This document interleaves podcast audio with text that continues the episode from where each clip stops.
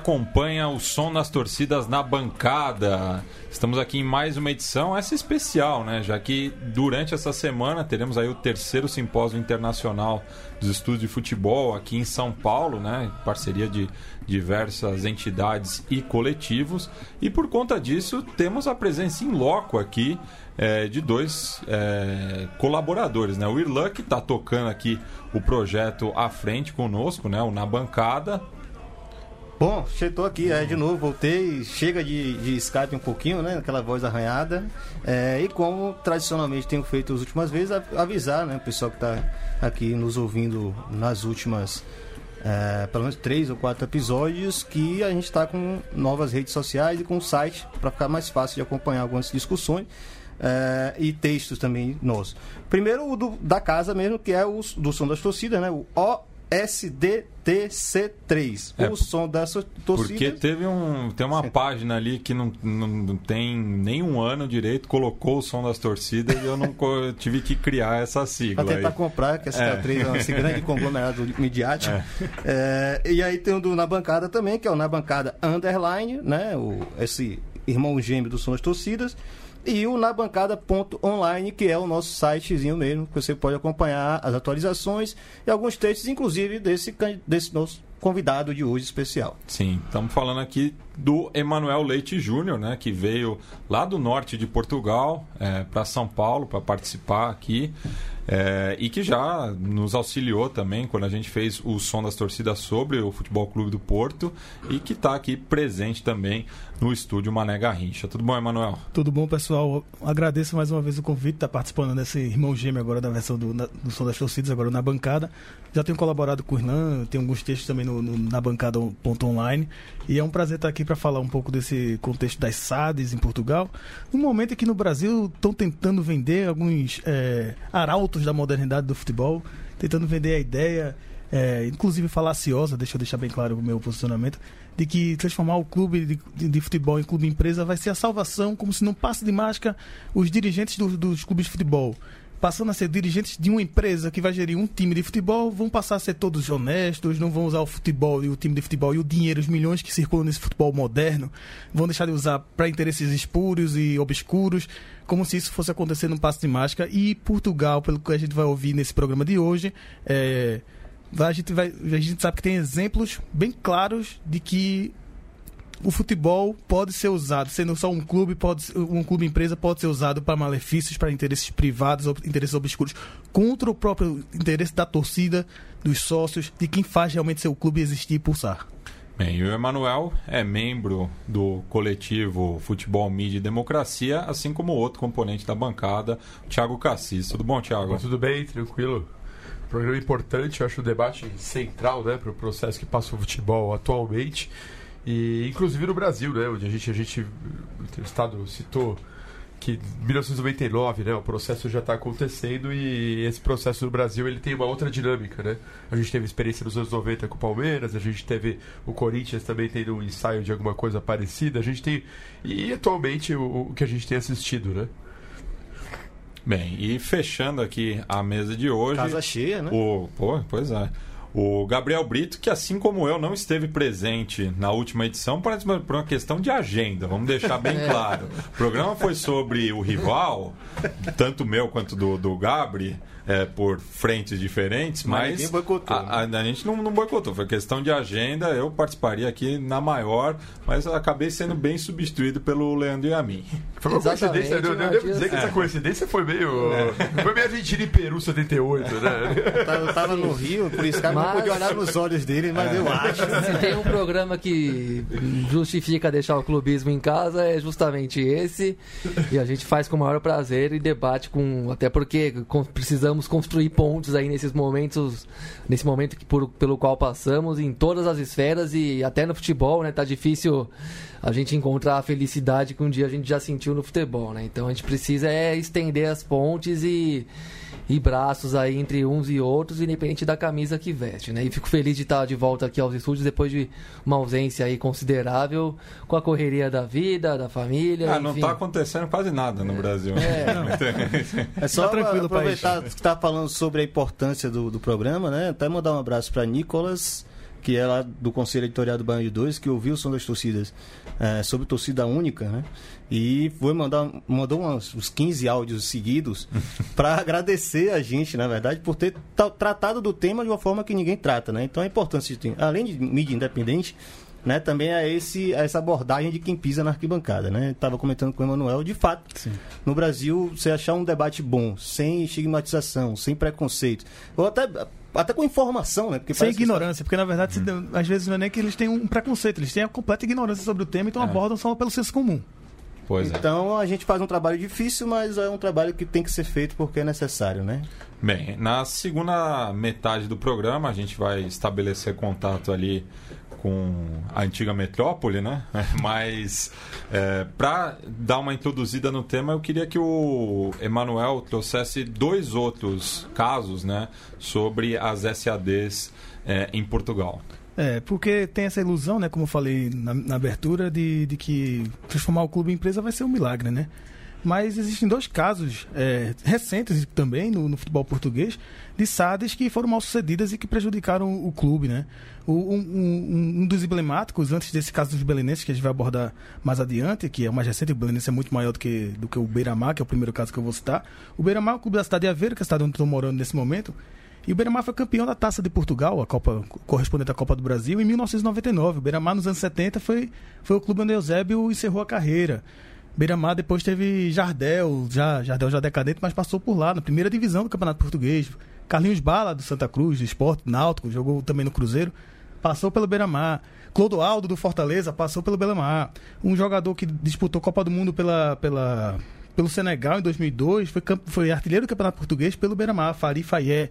Então, era um clube tradicional que tem 27 participações na primeira divisão, já foi sexto colocado num ano, foi campeão da Copa do Portugal em 99 e vice em 91, o ano que ele teve a melhor classificação no Campeonato Português também.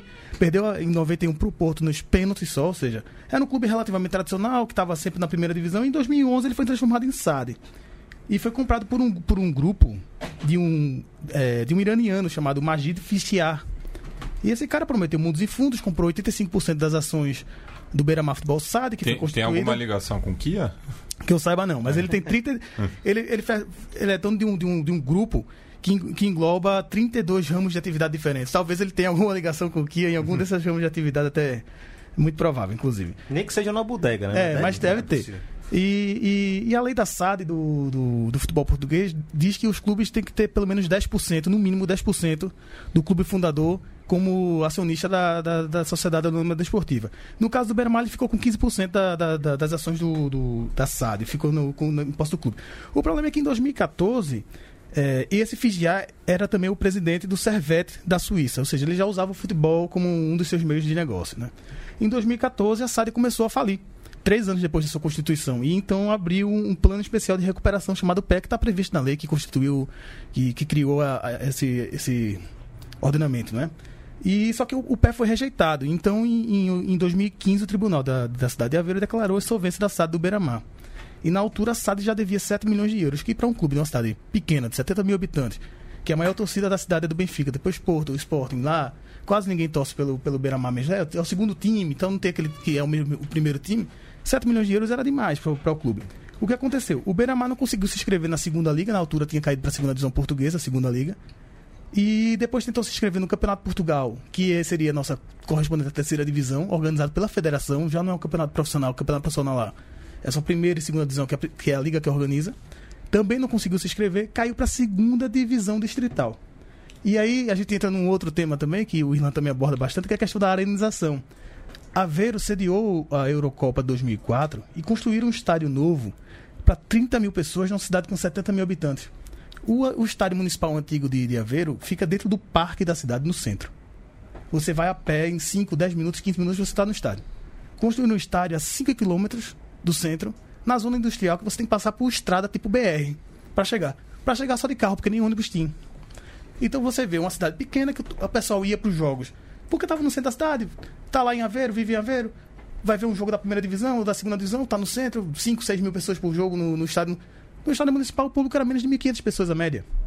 No novo, que foi construído para euro. Então isso também gerou uma certa dificuldade financeira para o clube. E quando o clube caiu para a segunda divisão distrital, porque a SAD faliu, detalhe que quando a SAD teve todo esse processo, o clube tentou ter contato com empresários indianos e não conseguiu, o cara desapareceu. É sempre os caras absurdos, né? O cara Não simplesmente é desapareceu. O clube não conseguiu mais executivo da IBM, É. pelo menos. Não, é um iraniano, um indiano, O um cara- cara, o cara- não tem nada a ver com futebol. Até o Milan caiu numa dessas, Exato, né? Imagina é. um clube menor de Portugal. E um iraniano que aparece com, oferecendo, ah, vou transformar o clube. E, e o cara desapareceu, o clube faliu, a SAD faliu, o clube teve que se recriar praticamente na segunda divisão distrital. E, e aí o estádio municipal, no centro da cidade, o antigo o estádio municipal Mário Duarte, para não confundir com o novo estádio da Euro, o estádio municipal de Aveiro, o EMA, e o, o antigo é o Mário Duarte. E o Mário Duarte estava abandonado, parecido com o, seu- com o processo dos aflitos, que, que foi quase que a torcida que foi lá reformar os aflitos do Náutico. E o estádio Mário Duarte estava abandonado. Então os sócios do Miramar, por conta própria, porque a Câmara Municipal não tem interesse nenhum que eles reformassem o estádio antigo, porque queria forçar o clube a jogar no novo estádio que custou milhões de euros, centenas de milhões de euros a- a- a- ao município de Aveiro. E o- a Câmara Municipal, que corresponde à nossa prefeitura, não tinha a menor vontade de, de reformar o estádio. Então a, a- a torcida e os sócios é que reformaram o estádio para que o clube pudesse jogar a segunda divisão distrital. E foi campeão da segunda divisão distrital, subiu para a primeira divisão distrital, mas já está no terceiro ano seguido e ainda não conseguiu voltar nem para o campeonato de Portugal. Mas é um restabelecimento meio parecido com os belenenses, né? De certa forma. Sim, sim, eles tiveram que começar do zero. atrás, é. Tiveram que começar do zero e foi a torcida, os sócios que foram atrás para reerguer o clube. Porque a SAD deixou de, No caso do, do, do Beira-Mar, a SAD deixou de existir e o empresário desapareceu. No caso do Belenenses ainda é pior, porque o, o dono da Codecity, que é a SAD do Belenenses, como a gente vai eh, se aprofundar mais um pouco, eh, ele não abre mão de, A de, de usar SAD. desmanchou no ar. É. O, o do Belenense, o cara não abre mão de, de, de, de- ter a SAD. O caso do Beira-Mar, o, dono desapareceu, então o clube pôde se reerguer. Tá, passou os lentes, eu imagino, que era um clube que nos anos, do, nos anos 90, anos 2000, estava sempre na primeira divisão, quando caía, voltava. Ganhou dois títulos da segunda divisão, quando caiu, voltou como campeão. Já passaram jogadores que que não eram baratos pro, pro, pro, pro cenário deles, com- que eles contrataram no Brasil, tal, jogadores de, de seleção africana. E agora o clube tá. É um clube amador, é, treina à noite, como, como o Belenenses, o clube Belenenses que está disputando Distrital Lisboa também treina à noite, porque o pessoal trabalha de dia, estuda, e à noite é que, é que treina. Isso foi o que aconteceu com o Beira-Mar depois que virou um assad, né? O outro caso também é o Olhanense, do Algarve, no sul de Portugal, que em 2013 ele estava na primeira divisão portuguesa. O Olhanense já não é tão tradicional na primeira divisão como. Quer dizer, era na década de 40, 50, depois deu uma queda. E, e- mas em 2013 ele estava na primeira divisão portuguesa quando ele se constituiu como SAD. E um grupo de investidores estrangeiros, principalmente italianos, compraram 80% da SAD e o clube ficou com 20%. É, e o nome do italiano era o Igor Campedelli, que também era ligado ao Cesena na Itália, que administrou a SAD do, do Olhanense. Logo no primeiro ano eles tiveram três treinadores diferentes, ou seja, não é porque vai virar clube empresa, viu, pessoal? Que vai ter o planejamento, eficiência, um treinador só. Três treinadores no mesmo ano e o clube caiu para a segunda divisão do Campeonato Português como lanterna. Eu acho que o caso português tem que ser destacado também, que tem muito clube que virou empresa para contratar jogador ruim brasileiro, né? Também, Leva e tem brasileiro muito. ruim de bola para lá para ver se dá alguma coisa. Que clube brasileiro também não tá querendo. né? Exato. E é, existe uma SAD em Portugal. A, a Trafic Europa, a sede é em Lisboa, e ele é dono do, do Estoril, praia, que fica na Grande Lisboa. E leva muitos jogadores brasileiros. O filho do, do, do, do Bebeto, Matheus, jogou por lá, começou jogando lá antes, pro Sporting, inclusive. então. Fingiu que jogou, né? É, mas foi pro Passou, Sporting, foi pro passou. Sporting, foi pro Todos Sporting. bem relacionados aí, pelo menos É. em termos de empresários é, ou gente é, com é. nome no futebol, ah, eu, eu encontro um espaço nesse tipo de clube. Aquele contrato que foi acertado no jantar de pessoal. É, um É. champanhezinho, uma cerveja. Mas, resumindo a história do Olhanense, porque para não ficar muito, para não me alongar mais, o Olhanense hoje está no Campeonato de Portugal, que seria é um, um sempre profissional, né, organizado pela Liga, os profissionais, como eu disse, é só os dois primeiras divisões organizadas por- por- pela Liga Portuguesa. É, passou de mão por, por dois empresários italianos diferentes depois do Campanelli. E agora, esse ano, em julho, não, agosto, foi comprado por um brasileiro chamado Luiz Andrade. Esse Luiz Andrade, ele foi é, CEO da SAD e do Aves até outro dia. O, o, o Desportivo das Aves ganhou a, a Copa de Portugal, batendo no Sporting na final em maio desse ano. É atual campeão da Copa de Portugal, o Aves. E o Aves pertence a uma empresa chamada Galaxy Believers, que era uma parceria de chineses. não, Repita esse nome devagarzinho, porque ele é Eu inacreditável. acho que o Galaxy programa devia mudar de Believers. nome pra Galaxy Galaxy Believers. Believers. É, é, é, o- é a fusão. É a fusão dos fãs da Major League Soccer com música pop. É, e, e assim, e, e é, e é- é muito, muito futebol moderno, porque eram os investidores, investidores entre aspas, porque eles não investem assim tanto, chineses e brasileiros. E o brasileiro é esse Luiz Andrade, que de repente o, o time foi campeão da, da Copa de Portugal e ele rompeu com, com a SAD do Aves e comprou a SAD do, do Olhanense agora, que está no Campeonato de Portugal, e diz que em cinco anos vai, tá, vai colocar o Olhanense na primeira div- divisão portuguesa. E, ou seja, e os torcedores do, do Olhanense ficam nesse vai e vem e não sabem, perde até um pouco da identidade do clube, porque o clube vai, a SAD do clube vai passando de mão em mão como quem está vendendo um- na feira, entendeu? Então, assim, é. Esse, esse preâmbulo é importante, né? Porque a gente vai entrar, na, no, como diria a Matia, no estudo de caso, né? Com a entrevista com o convidado eh, do Belenenses. Mas acho que vale a pena também pensar um pouquinho assim, né? Porque eh, o processo de empresarização dos clubes europeus, como eu gosto de falar, eh, ele começa na Itália em 81, né? dentre os grandes. Depois França, 84, Espanha, 90. A Alemanha, bem tardio, em 96, já com aquelas características que a gente já discutiu aqui em um dos nossos programas, né?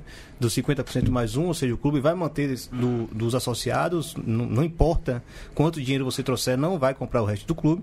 E Portugal é 97, né? Então, Portugal viu Sim. todas essas experiências negativas, né? É, de quebrou muito o clube menor, o clube médio, que não era um clube de elite. É, viu a experiência alemã e vim depois disso ainda consegue criar um processo até talvez mais traumático do que os anteriores. Portugal ainda consegue Por ser pior, porque ele cria uma lei de sociedade desportiva que pela primeira vez estabelece a diferenciação entre o futebol amador e o futebol profissional em 90. Que a- essa lei previa que um decreto-lei iria regulamentar a lei. Só que esse decreto-lei só veio em 95, ou seja, já tinham, algumas experiências já tinham acontecido e, e mesmo assim eles de- eh, regulamentaram em 95. Só que ele regulamentou em 95 a sociedade desportiva sem obrigar os clubes a se transformarem em empresa. Aí, nenhum clube se transformou em empresa. O que, que, que eles fizeram? Em 97 veio uma nova lei que criou a obrigação de se transformar em empresa para poder disputar campeonato profissional, que foi a lei da SAD, que surgiu justamente em 97. Aí em 2013 eles reformularam a lei e, previ, e, e previram um, um- um novo, é, um novo formato que, que é a Sociedade Desportiva Unipessoal por Cotas, a SDUC. E na primeira divisão do último campeonato da temporada passada, apenas três times de, de 18 na primeira liga não eram SADs. Era o Rio Ave, o Tondela e o Passos Ferreira eram SDUCs. Os outros 15 eram SADs. Então, assim, praticamente todos os clubes da primeira divisão portuguesa quando- que estão lá estão se transformando em SADs, porque a lei meio que quase que obrigou. Obrigou, né? É, e, e é como, como tu falou, Irlan, as experiências europeias já, já tinham acontecido quando Portugal começou a fazer suas regulamentações tardias e mesmo assim foi o. E foi, vai, vamos. Vamos embora nessa que vai onda. merda mesmo. É, exato, é. É moderno, vamos fazer o moderno, mesmo que isso não, não se coadune com a nossa realidade local. Pronto. É, e aí passou clubes tradicionalíssimos na mão de empresários que não, não sei o que estava afim de fazer em Portugal, com certeza não era desenvolver o futebol local. É, Deixa- Nem investiram, como você bem falou, né? não, são, não dá nem para chamar de investidores. Deixa eu né? falar uma coisa. É, tem uma SAD, de- tem uma SAD de um clube grande de Portugal que está acusada de corrupção ativa pelo Ministério Público Português hoje. Acusada. É a SAD do Benfica. E o assessor jurídico da SAD do Benfica, ele responde por acho que 70 crimes. Deixa eu ver aqui, só para só para confirmar. Mas já, já traz essa ideia, né? E esse, e esse cara, é, é bom, é bom ver isso.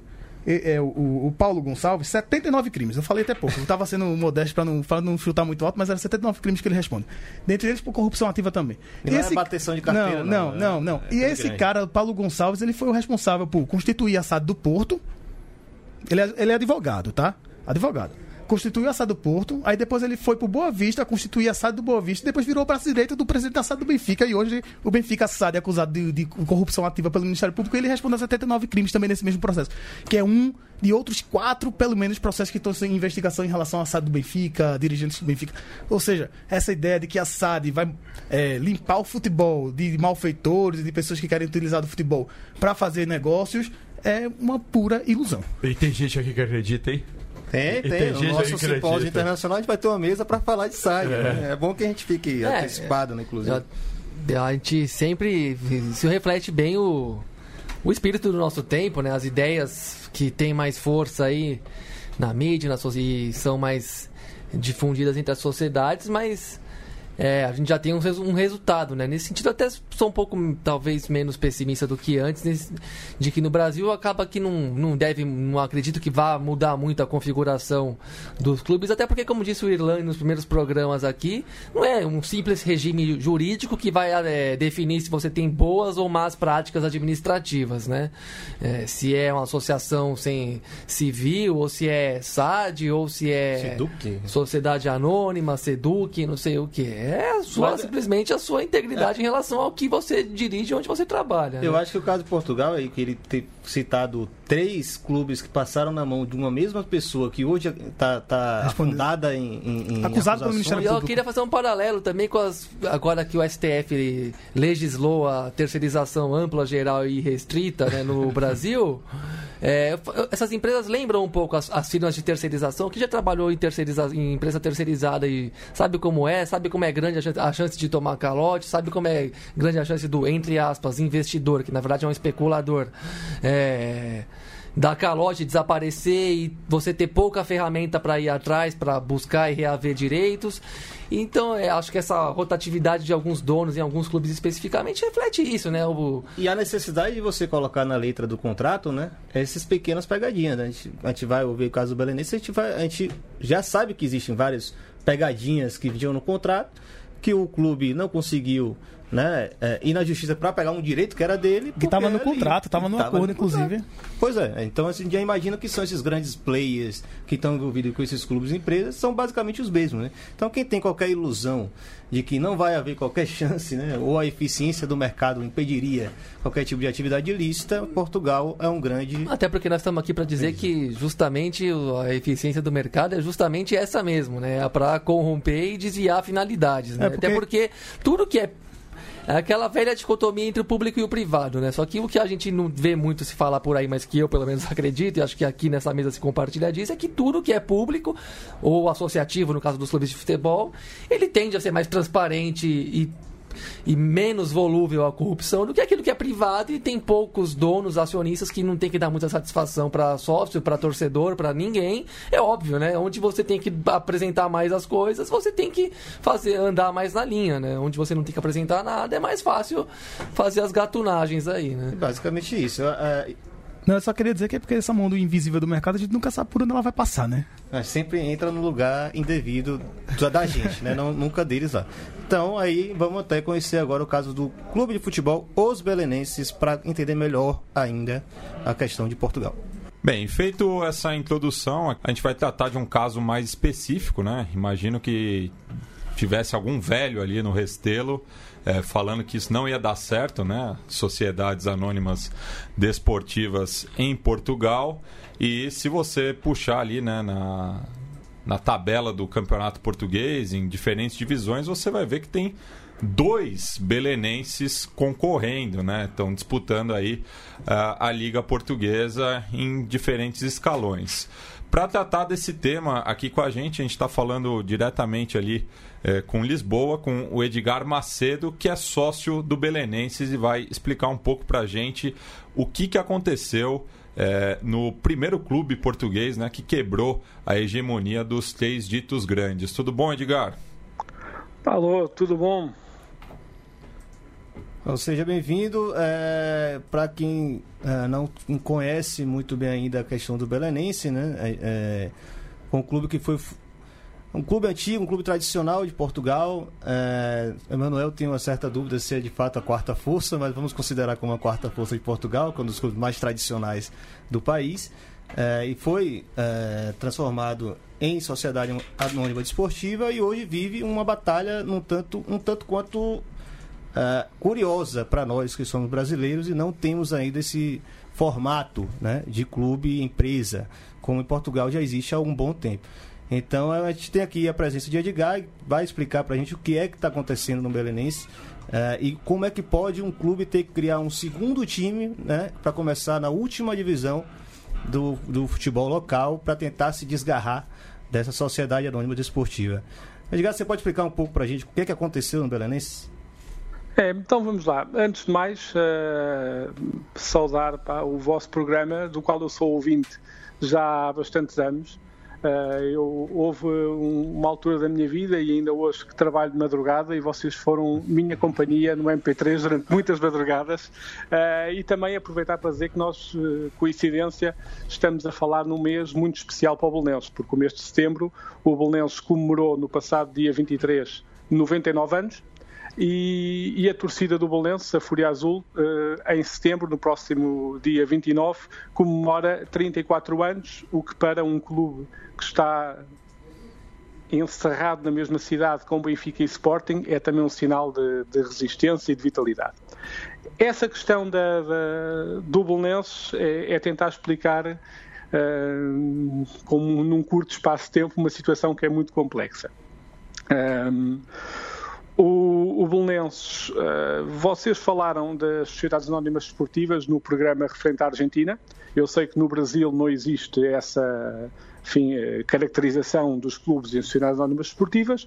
Em Portugal é obrigatório, numa liga profissional, os clubes assumirem uma de duas personalidades.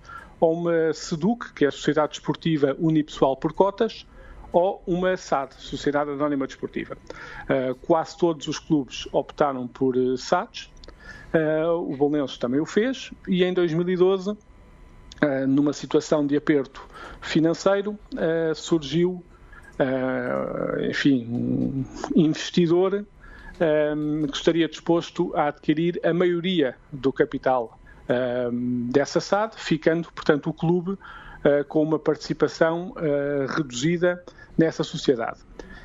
Mas, no fundo, o que, o que na altura não, não se vislumbrava e que agora uh, é evidente, não só pelo caso do Bolense, o caso do Bolense é o mais uh, grave e também o mais mediático pela força que o clube tem, até do ponto de vista associativo, era que a, a lei das SADs fosse uma lei que se verificasse agora que estava cheia de falhas e mal feita, ou seja, a lei das SADs prevê que, de facto, uma empresa possa adquirir a maioria do capital de um clube, obriga, no entanto, a que o clube fundador uh, tenha de ter obrigatoriamente uma participação nunca inferior a 10% nessa sociedade e, entre outras coisas, ter um representante na administração dessa sociedade. No entanto, a lei não prevê que então, e se a empresa decidir reunir sem sequer prestar contas ao administrador, o que é que lhe acontece? Isso não está previsto. Então, e se a, se a empresa que comprar decidir utilizar o estádio e não pagar um cêntimo por ele, o que é que lhe acontece? Não está previsto, ou seja, a lei está feita sem que exista nenhuma entidade reguladora nesse sentido. E regressando então em 2012, o que se fez foi um, um acordo em Assembleia Geral em que os sócios um, aceitaram por maioria ceder então a maioria do capital a essa empresa, mas com uma ressalva muitíssimo importante. Era que no acordo estava escrito que o Bolonenses Clube teria sempre o direito a recomprar a maioria do capital em três janelas de oportunidade pré-definidas. Isto é muito importante porque se em Assembleia Geral o que, o que tinha sido proposto aos sócios fosse alguém chegar e dizer olhem, eu proponho-me aqui a comprar a maioria do capital do vosso futebol profissional para todo o sempre e vocês nunca mais o podem reaver. Ninguém tinha aceito este negócio, como é evidente. Portanto, ficou plasmado em acordo uh, essa oportunidade de, em três janelas definidas, o Bolonenses poder recomprar o seu futebol. Vamos imaginar que surgia outro parceiro ou que um, um sócio do Bolonenses ganhava o euro milhões, ou seja o que for, seja qual fosse o cenário, o clube tinha direito a recomprar o seu futebol. Acontece que o líder da empresa que adquiriu a maioria desse futebol profissional, uma das primeiras coisas que fez depois de assinar o acordo foi exatamente rasgar esse acordo, invocando umas, uns motivos para, para o fazer. e a direção do clube, dessa altura, uh, incompatibilizou-se imediatamente com essa empresa. Entretanto, o clube teve eleições. Nessas eleições, uh, uh, o presidente dessa altura, que se chamava António Soares, avançou como bandeira de campanha a urgência em recomprar e resgatar imediatamente o futebol das mãos daquela empresa, porque, pela sua experiência, era, era impossível qualquer tipo de diálogo com eles.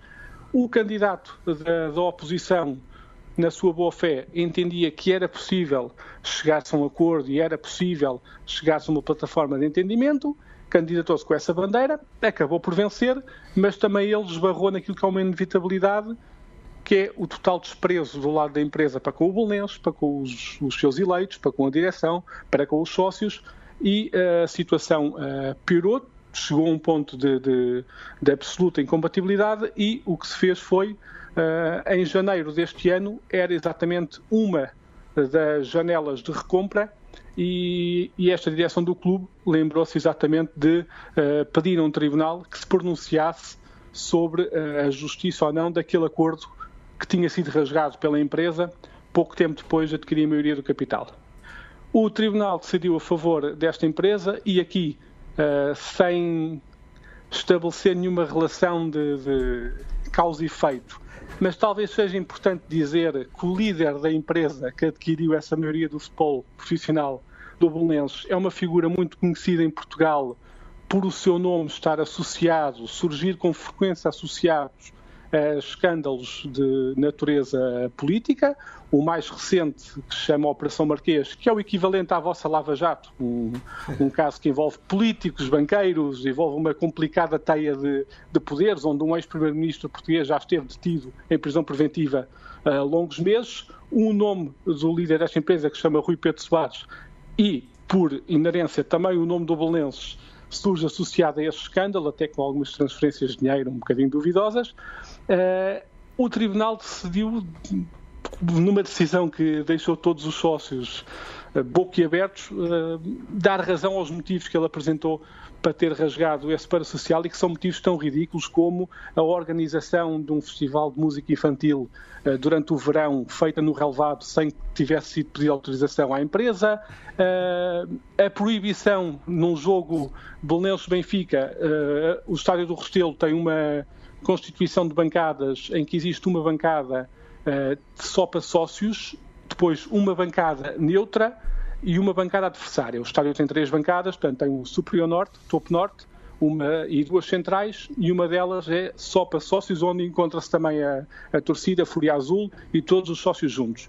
E, tradicionalmente, eh, nos jogos contra os clubes um, ehm, que aqui mediaticamente chamam de grandes, aqueles que têm maior expressão de adeptos, Benfica, Sporting e Porto, tradicionalmente é emitida uma nota em que é proibido entrarem símbolos destes clubes na, naquela bancada específica, porque normalmente os sócios fazem-se acompanhar de amigos para estes jogos e há sempre um amigo que se lembra de ir com um cascol e festejar um golo e depois gera-se ali um clima um bocado complicado. Para evitar isso, um, não podem entrar símbolos do adversário nessa bancada. E curiosamente, esse foi um dos pontos que a empresa alegou para rasgar o acordo, porque considera que é falta de fair play de espírito esportivo. E um tribunal entendeu que isto era razão. É ridículo um isso. Tribunal, é, um tribunal entendeu que isto era um motivo para que, basicamente, se dissesse ao Bolonês, vocês nunca mais na vida podem ter o vosso futebol profissional de volta. Então o que se fez foi, a direção convocou uma Assembleia Geral e disse aos sócios o que é que vocês querem fazer. Basicamente foi isto, e os sócios, com uma votação de 99%, mandataram a direção a tudo fazer do ponto de vista jurídico, para resgatar o seu futebol, mas também a que fosse então eh, negociado um novo protocolo.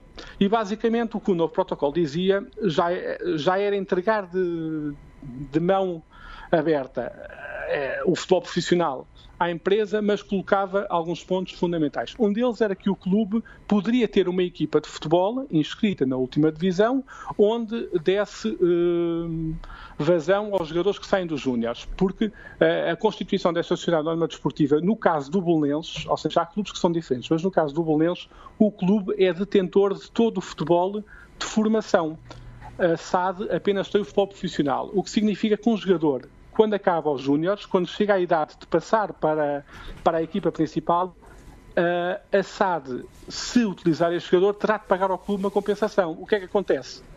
Aquela empresa nunca foi resgatar nenhum jogador aos júniores de forma a não ter que pagar ao clube nada. E, portanto, os jogadores saíam dos júniores e ou deixavam de jogar futebol ou iam para outros clubes. Portanto, o clube propôs nesse protocolo que pudesse ter uma equipa onde uh, colocasse a jogar os ex-júniores e, algo fundamental, estipulava um valor de renda para que o futebol profissional pudesse utilizar o estádio do Restelo. Porque até aqui, desde 2012 até 2018, essa empresa nunca pagou nada para utilizar o estádio, o que gerava-se uma situação em que era o clube, instituição de utilidade pública, de fins não lucrativos, que estava a suportar a atividade de uma empresa denominada Code City, que tinha adquirido um futebol profissional e que basicamente ficava com todos os lucros de receitas televisivas uh, e, e, não pagava nada pela utilização do estádio. Edgar, uh, o, portanto, o, clube tem sim, um custo fala. de 300 mil euros anuais né, por temporada para manter o estádio? Uh, não sei, não sei os valores ao, ao certo. Eu, salvo engano, eu vi, eu vi uma entrevista do, do, presidente do clube falando que era 300 uhum. mil euros que o clube tinha de gasto e, e a SAD realmente não, não, não fazia nenhuma comparticipação em, em relação ao, aos gastos que sim. o clube tinha com a manutenção sim. do estádio, a abertura do estádio. Sim, será, será, um, valor, um valor perto disso. Sim. É. Ô, Edgar, aqui é o Gabriel. Fala. Só queria tirar uma dúvida mesmo para não. Fala, é, fala. Essa questão que você falou, que me chama muito a atenção é dos jogadores da base, né? Do, uhum. Das categorias inferiores. É, pertencerem ao clube e não à SAD, que por sua vez só tem direito ao futebol profissional, é o caso específico do Belenenses ou é assim em todas as SADs do país? Como é, como é que é esse não, é aspecto? Um, é, um caso, é um caso que se verifica uh, no Belenenses e não se verifica por exemplo, falando das mais famosas, no Benfica Sporting ao Porto, onde, onde quando foi constituída, uh, quando foram constituídos as tais chatos, esses clubes transferiram todo o seu futebol para a esfera da SAD. No caso do Belenço, apenas foi transferida a equipa sénior, a equipa profissional, para a esfera da SAD. Daí existir esta diferença que que no fundo eh, é também um, um, um, espelho muito evidente daquilo que tem de ser repensado na, na lei das SADs, ou seja, eh, enquanto estes clubes, todo, todo o futebol está na esfera da SAD, e na maior parte deles o, o presidente do clube é também o presidente da SAD, isso acontece no Benfica, no Sporting, eh, portanto os presidentes são os mesmos, e todo o futebol está de forma uh, vertical na, na esfera da, SAD. No caso do Balenço, não. Só o futebol profissional é que está na esfera da SAD e todo o outro futebol está na esfera do clube. Edgar, é, só fazer duas perguntas, aproveitando isso aí que você falou também. Isso aí é uma escolha, é, foi uma, de, uma definição no, no, meio do acordo imposta pelo clube ou sugerida pela própria SAD, exatamente porque é o único setor que realmente é lucrativo no futebol profissional. Não, não, não, o que se passa é que nós estamos a falar de algo, a passagem de, de, do Bolonenses à Sociedade Anónima Desportiva remonta a 1999.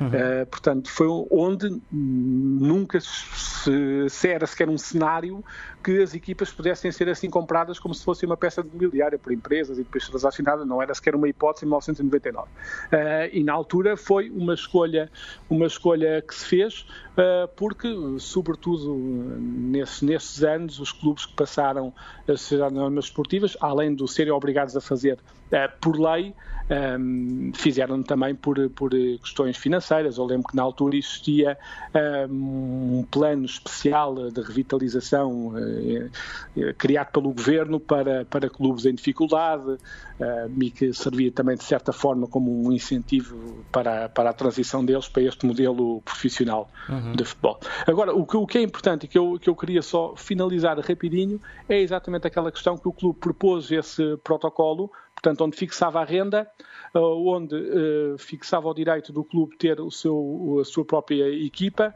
e, é importante dizê-lo, isto foi proposto em fevereiro, foi numa Assembleia Geral, 99% dos sócios uh, pronunciaram-se a favor deste protocolo. O clube entendeu que quem devia negociar este protocolo nem era o presidente, já que ele estava incompatibilizado com a empresa, então mandatou-se um presidente da mesa da Assembleia Geral como representante dos sócios a ir negociar e a resposta foi zero. A empresa não quis sequer, não é que é uma questão de dizer, olha, vocês pedem 20 e nós só oferecemos 10. Não, não houve qualquer resposta. O que a empresa fez foi pegar na equipa e ir alugar um estádio, neste caso o estádio do Jamor, onde jogam atualmente, e sair do estádio do Restelo e quebrar dessa forma qualquer laço que tinham com o Belenenses.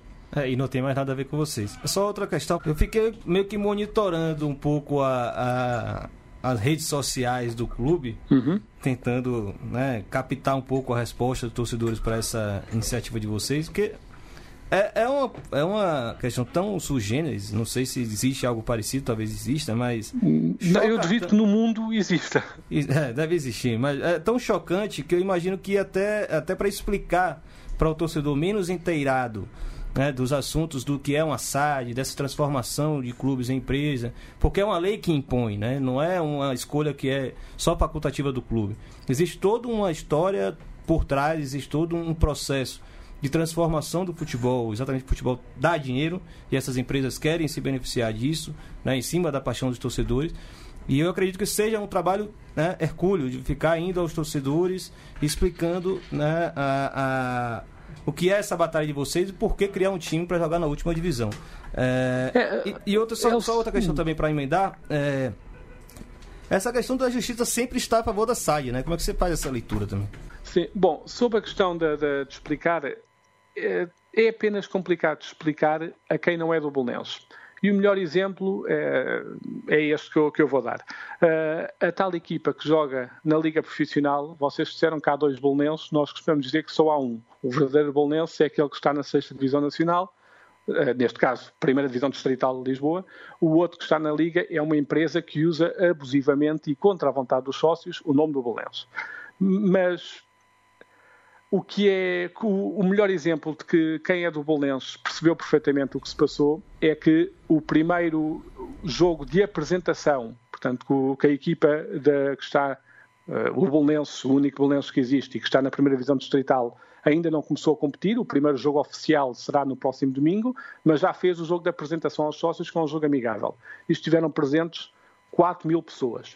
Por outro lado, a tal empresa que usa o nome do Bolonenses e que está na Liga Profissional e que joga no estádio do Jamor, eh, fez o seu último jogo em casa contra o Vitória de Setúbal e eu não estive lá, não posso dizer, vou, portanto, eh, referir aquilo que foi dito por um canal televisivo, eh, SIC Notícias, um canal, enfim, dos mais importantes em Portugal a nível de notícias, e que afirmou que estiveram presentes como adeptos do Bolense 60 pessoas.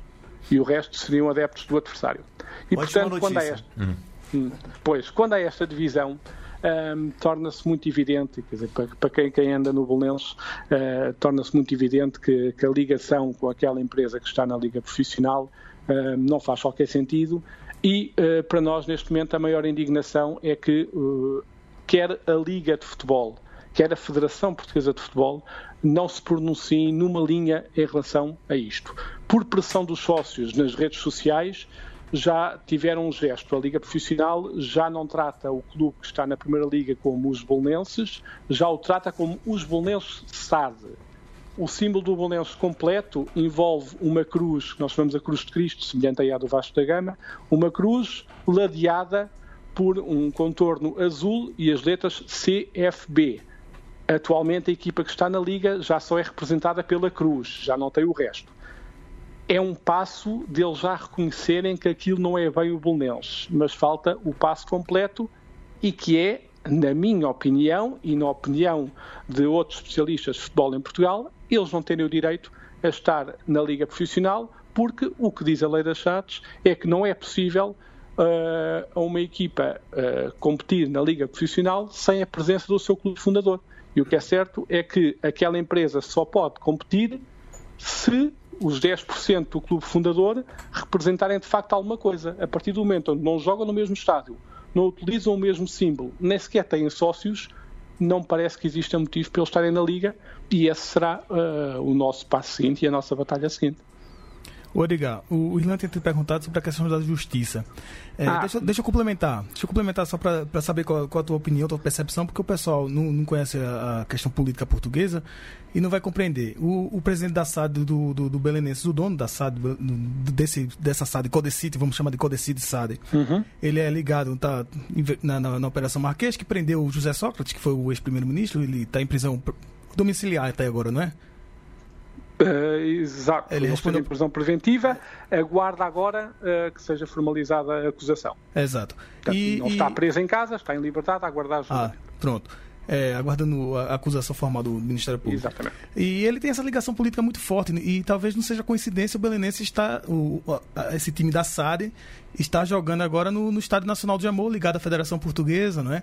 É, pagando um valor que, que muito, tem até outros clubes questionando o valor que, que, que, que a SAD do, do Codecite está pagando a, ao- à Federação Portuguesa para utilizar as instalações do, do, do Estádio do Jamor, que não é só para jogar, também para treinar. É, e, e também existem outras relações dele com outras SADs, não é? Houve até. Tem um outro escândalo acontecendo em Portugal em relação aos e-mails de, de, um, de uma outra SAD. E, e, e, nesses e-mails apareceram valores que a SAD do Belenense não conseguiu explicar bem de onde vinham. Você acha que a influência, a influência do, do, do presidente da, da SAD do, do Codecity é, tem a ver também com essas questões políticas e esses meandros das bastidores do futebol? É, no fundo, estamos a falar disso. Ou seja, não querendo uh, especular e, portanto, baseando-me em factos, e eu convido quem está a ouvir este programa, depois, se tiver interesse para perceber um bocadinho mais sobre o tema, fazer uma coisa simples, que é ir ao Google e pesquisar Belenenses, infelizmente tem que ser pelo nome do clube, Belenenses mais Operação Marquês, e depois andar por aí abaixo a ler as notícias. De facto, há uma relação uh, dessa, dessa pessoa, uh, Rui Pedro Soares, com uh, a política, quer de forma efetiva, porque em tempos integrou a juventude socialista do governo do Partido Socialista que está atualmente em, em funções, quer pelos casos em que surge associado. Ele já tinha surgido associado, sem acusação, no entanto, mas associado, uh, num caso na altura muito famoso chamado caso Tacos Park, onde uh, o nome dele surgiu associado a uma enfim, uma campanha publicitária com o Luís Figo, que aparentemente era, enfim, um esquema aparentemente fraudulento, isto segundo o que foi nos jornais, eh, que encobria um apoio financeiro à campanha de José Sócrates. É uma pessoa que surge agora na Operação Marquês, onde o Bolonense está diretamente envolvido. Aliás, o jornal digital, o Observador, atribui mesmo uma transferência de dinheiro das pessoas que estão envolvidas na Operação Marquês, que é o, portanto, o ex-primeiro-ministro José Sócrates e aquilo que é referido como o amigo, porque ele tinha um amigo que tinha aparentemente grande disponibilidade para lhe dar dinheiro, o amigo Carlos Santos Silva faziam, fizeram uma transferência voltada de dinheiro exatamente para a Code City e a investigação atribui essa transferência uh, tendo como destino exatamente o Bolonenses. Aliás, existe até uh, informações que dão como administrador da Code City durante o 2012 e 2014 exatamente Carlos Santos Silva, que é um dos uh, arguídos da, da, Operação Marquês. Uh, e essa questão do Estádio Nacional é uma questão fulcral, porque mais do que os valores que estão a ser pagos, o que está em causa é que há um estádio público, propriedade do Estado, que aparentemente foi concessionado a uma empresa sem ter existido qualquer concurso público, sem ter existido qualquer nota a dar conta que o estádio uh, estaria, enfim, disponível uh, à melhor proposta para ser utilizado durante uma época desportiva e também ninguém fala sobre, sobre esse tema e é de facto muito estranho como uh, a SAD assentou completamente ali o seu escritório, uh, treina ali, vende Edgar, ali. Edgar, uh, sim. Desculpa te interromper, Thiago, falando. No meio da tua fala, logo quando você fez o convite ao, ao ouvinte do programa, você falou: infelizmente tem que ser pelo nome do clube, né? Quão triste pois, é isso, né? Infelizmente é. a pesquisa tem que ser pelo nome do clube. Ve sim, veja que sim. forte, né? Essa... Sim. Aliás, é, é, muito, é muito, tem sido muito triste ao longo destes anos, porque isto é um processo que já se arrasta.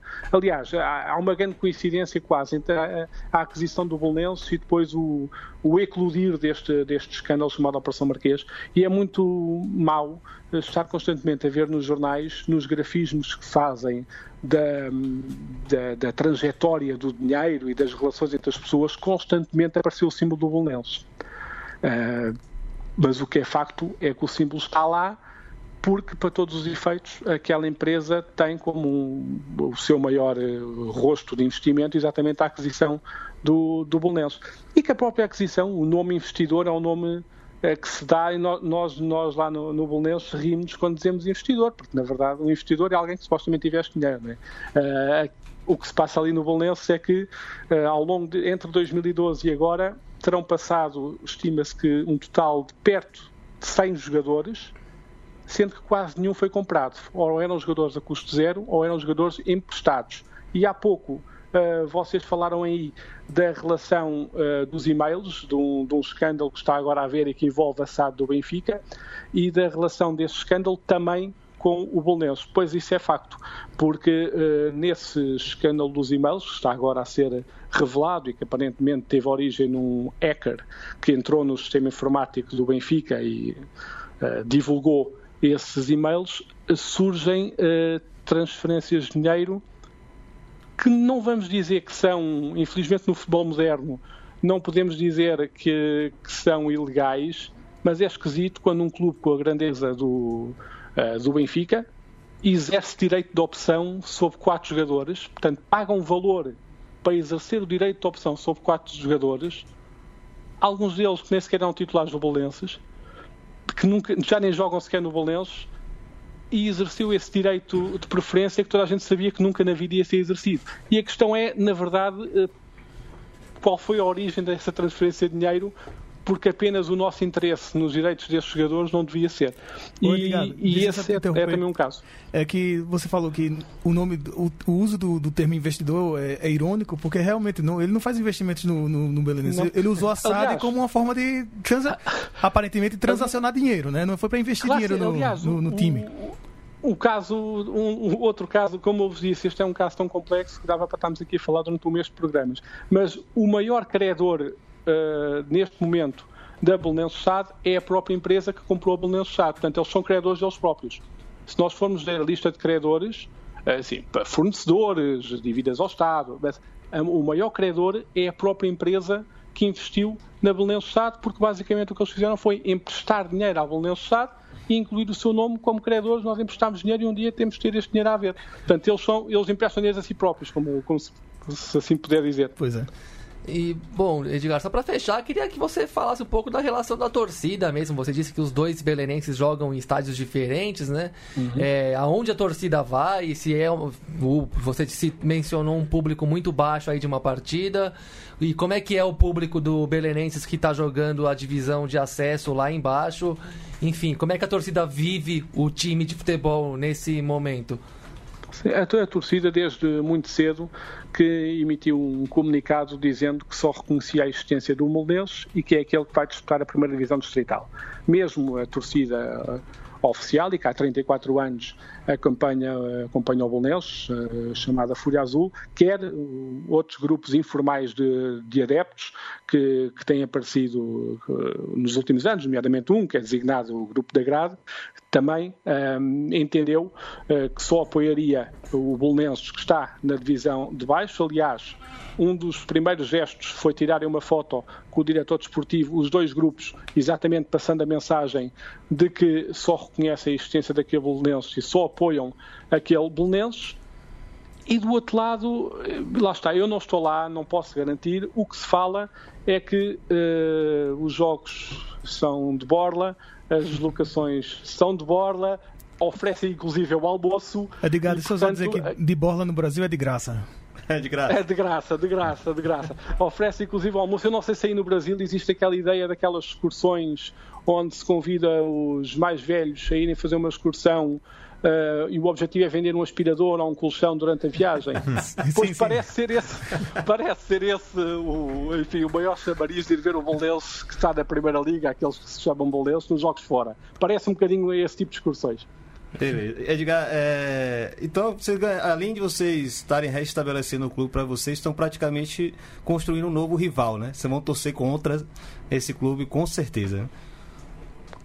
Uh, lá está. Uh, nós temos esperança que não seja necessário e que alguém em Portugal tenha a decência de se pronunciar sobre o tema e antes que exista uh, a possibilidade destas duas equipas se encontrarem, já aquela que está na, na enfim, da Liga deixe de ter razão para existir. O Belenense o que está a fazer é, como nós chamamos, a refundar-se, a renascer o seu futebol a partir de baixo, óbvio que é algo que custa a todos. Vocês falaram que uh, poderia-se considerar o Bolonense a quarta força do futebol nacional. Em termos efetivos, o Bolonense ainda é o quarto clube com uh, mais presenças na primeira divisão, o quarto clube com mais atletas dados às seleções, o quarto clube uh, em número de, de, de, de atletas internacionais, enfim historicamente o Belenenses é indiscutivelmente o quarto, a quarta, uma das quatro maiores forças de Portugal. Agora, para qualquer adepto, sobretudo aqueles que têm mais idade e que viram o Belenenses uh, nos grandes palcos da Europa, eu felizmente tive a felicidade de ver o Belenenses uh, vencer o Barcelona na década de 80 na, na Taça UEFA, vi o Belenenses vencer uma Taça de Portugal, uh, jogar com o Bayern de Munique em 2007, portanto ainda vi uma, um, o melhor do Bolonense. Agora é óbvio que há um grande trabalho a fazer uh, junto das gerações mais jovens e também destes adeptos mais idosos para que eles por uns que não, não abandonem o clube, os outros que se fidelizem neste clube, e eu penso que a mensagem que está a ser passada, e nós temos recebido uma grande uh, simpatia da parte de, de, outras torcidas em Portugal. Os jogos que, que essa empresa que está na Liga fez até hoje, houve um jogo amigável que fez com o Raio Valecano e a torcida do Raio Valecano abriu uma faixa no jogo aqui em Lisboa, onde dizia a luta contra o futebol negócio não conhece fronteiras, o Bolonenses é de Belém. O jogo com a Académica, a torcida da Académica, abriu também uma faixa uh, onde saudava o verdadeiro Bolonenses. O jogo com o Setúbal, a torcida do Setúbal fez também um, um, cartaz onde anunciava que ia jogar contra a Coat City SAD. O mesmo aconteceu agora com o Verzim, para a Taça da Liga, também a torcida deles disse que ia jogar contra a Coat City SAD e, portanto, nós estamos a acreditar que este movimento uh, vai também fazer com que muitos jovens que não se identificam com o futebol moderno, possivelmente até jovens que acham que é muito caro ou, é, ou, está muito descaracterizado ir ver jogos, enfim, no, nos grandes estádios, onde às vezes um bilhete de época custa 120 euros e eles não têm dinheiro, talvez possam fidelizar no Bolonense. Estamos com esperanças que este passo atrás que o clube deu seja, na verdade, muitos passos à frente em termos associativos e que uh, signifique o renascer do clube também a nível associativo. E não deixa de ser simbólico que esse renascimento surja nas vésperas do, do clube completar 100 anos de existência, não é? Exatamente, exatamente. É, é, é, também outro, é também outro desafio, é sabermos honrar uh, no centenário uh, essa, esta, este, novo, este, novo, este novo posicionamento uh, do clube e é uma luta. A, a nós orgulhamos muito que todo este passo tenha sido dado por nós sócios, ou seja, existe uma direção, é um facto, mas a direção e o presidente do clube não deu um passo sem antes ter ido à Assembleia Geral perguntar aos sócios o que queriam fazer. E as Assembleias Gerais foram muito participativas, na ordem das 200, 300 pessoas, um, e isso é um sinal de que uh, o, o, passo que foi dado é um passo que uh, reúne alguma, alguma um, credibilidade e alguma união. Perfeito. É, esse foi Edgar Macedo do Clube de Futebol Os Belenenses, né? O autêntico, o resto é sádico, Codecite.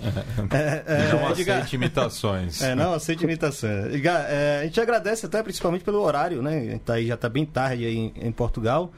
É, ah, e obviamente desejo aqui muita sorte. Além dos parabéns, né? Porque pela coragem que vocês tiveram, é, pela garra que vocês tiveram de enfrentar algo tão difícil, algo tão duro. E com certeza você tem aqui cinco novos torcedores de, do Os Belenenses, sem a menor sombra de dúvida. Ah, ótimo. Eu tenho também aqui muitos amigos em Portugal uh, do Brasil e já, já lhes xinguei o juízo, não é? Dizendo que eles tinham, tinham que vir ver um jogo do Valença, ofereciam o bilhete, mas, mas tinham de, de, vir e eles disseram que sim, que vinham. Portanto, tenho também esperanças que o Valença possa ganhar aqui novos torcedores no terreno. Sim. Bem, a gente começou o programa com um grito da claque, né, da Fúria Azul, e a gente vai encerrar o programa agora com uma banda ligada justamente a esse coletivo de adeptos, né, Edgar? É, explicando melhor, o seu vocalista, o vocalista, uh, que tem o alcunha, o nickname de Marion Cobretti, que eu tive a oportunidade de conhecer exatamente quando fui numa deslocação com a torcida num jogo em Braga, e onde fiquei sentado ao lado dele no, no autocarro e fiquei a, a, conhecer esta banda que eu não conhecia. Uh, ele é o único elemento do Bolenses. Uh, a banda chama-se Clockwork Boys uh, e este é um tema que ele fez para o Belenenses, um, com certeza com a ajuda dos seus colegas da banda, mas é um tema que, para nós, que somos de uma geração uh, de adeptos mais jovem, nós escutamos sempre no estádio com muito sentimento e com muita paixão.